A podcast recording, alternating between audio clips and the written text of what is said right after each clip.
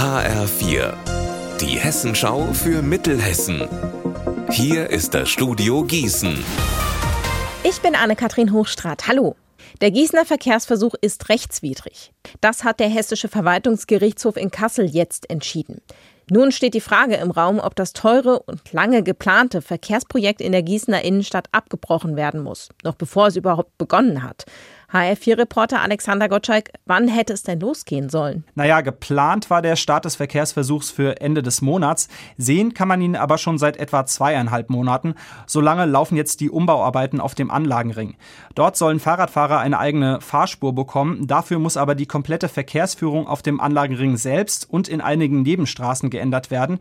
Gegen letzteres hatten zwei Anwohner Mitte Juni geklagt.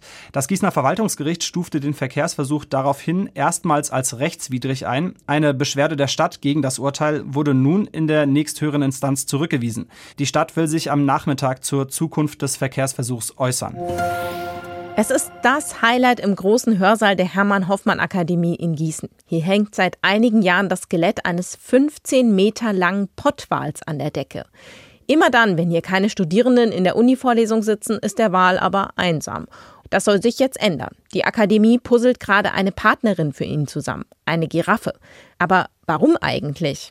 Volker Wissemann, der Leiter der Akademie, sagt, wir haben ja schon einen Pottwal, aber ich wollte gerne zu dem größten im Wasser lebenden Säugetier das höchste an Land lebende Säugetier haben und das ist eben die Giraffe. Ähm, wir gucken also jetzt, wie viel wir schaffen, wie weit wir kommen. Wir müssen auch noch Fachleute natürlich hinzuziehen, weil wir nicht alles so alleine können und wir hoffen mal, dass es vielleicht so zur Mitte des nächsten Jahres dann doch im Hörsaal steht. Ganz so schnell geht so ein Aufbau also nicht. Das ist ein riesiges Puzzle. Also es sind ja nicht mehr Teile als beim Pottwal und wir haben auch nichts über an Teilen. Also das Puzzle selber ist gar nicht so schwierig.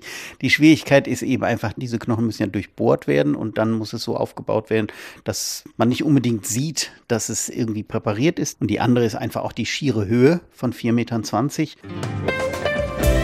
Unser Wetter in Mittelhessen. Im Laufe des Nachmittags regnet es immer mal wieder an verschiedenen Orten. Bei bis zu 19 Grad in Diezölztal und 21 Grad in Bad Nauheim. Morgen geht es dann ganz ähnlich weiter. Ihr Wetter und alles, was bei Ihnen passiert, zuverlässig in der Hessenschau für Ihre Region und auf hessenschau.de.